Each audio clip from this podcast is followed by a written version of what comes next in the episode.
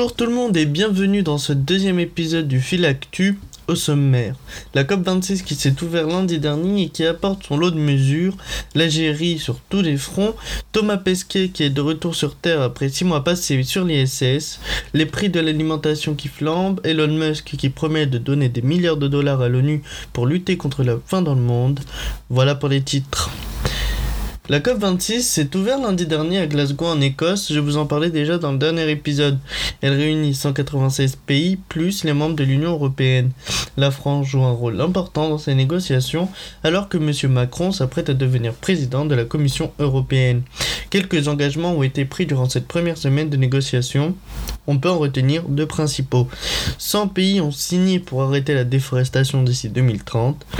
Le Brésil, principal déforestateur, n'est cependant pas présent lors de ce sommet, tout comme la Chine et la Russie, principaux pollueurs de la planète, ce qui explique notamment la venue en nombre d'écologistes, avec notamment la venue remarquée de Greta Thunberg, critiquant l'inefficacité de cette réunion. Le deuxième engagement qui a été pris consiste à arrêter d'émettre du méthane d'ici 2030. Alger multiplie les coûts diplomatiques. Après ne pas avoir renouvelé le contrat avec Rabat pour faire transiter via des gazoducs marocains le gaz d'Algérie vers l'Espagne, le président de la République algérienne, Abdelmajid Tebboune, accuse le Maroc dans le meurtre de trois Algériens dans l'ex-routier Nouakchott en Mauritanie, à Ouergla en Algérie, sur fond de conflit pour savoir à qui appartient le Sahara occidental. L'Algérie soutient le groupe indépendantiste du Front Polisario, tandis que le Maroc revendique la souveraineté sur le territoire. Ce conflit dure depuis plus de 50 ans, mais a été remis sur le devant de la scène lorsque le Maroc a commencé à traiter avec Israël en échange des États-Unis une reconnaissance de la souveraineté marocaine sur le désert. L'Algérie accuse le Maroc de lâche assassinat. De son côté, Rabat dément et la présidence mauritanienne n'a pas eu de signalement de meurtre dans ce secteur. Les tensions entre le Maroc et l'Algérie ne sont pas sur le point de se calmer. D'autant plus que dimanche, le roi du Maroc, Mohamed VI, a annoncé lors d'une allocution télévisée que le Sahara occidental n'est pas à négocier et ne sera dans les termes d'un quelconque traité. Le Maroc ne compte pas lâcher sa position. L'ONU demande à l'Algérie et au Maroc de trouver un accord sur l'autodétermination de cette région d'Afrique du Nord.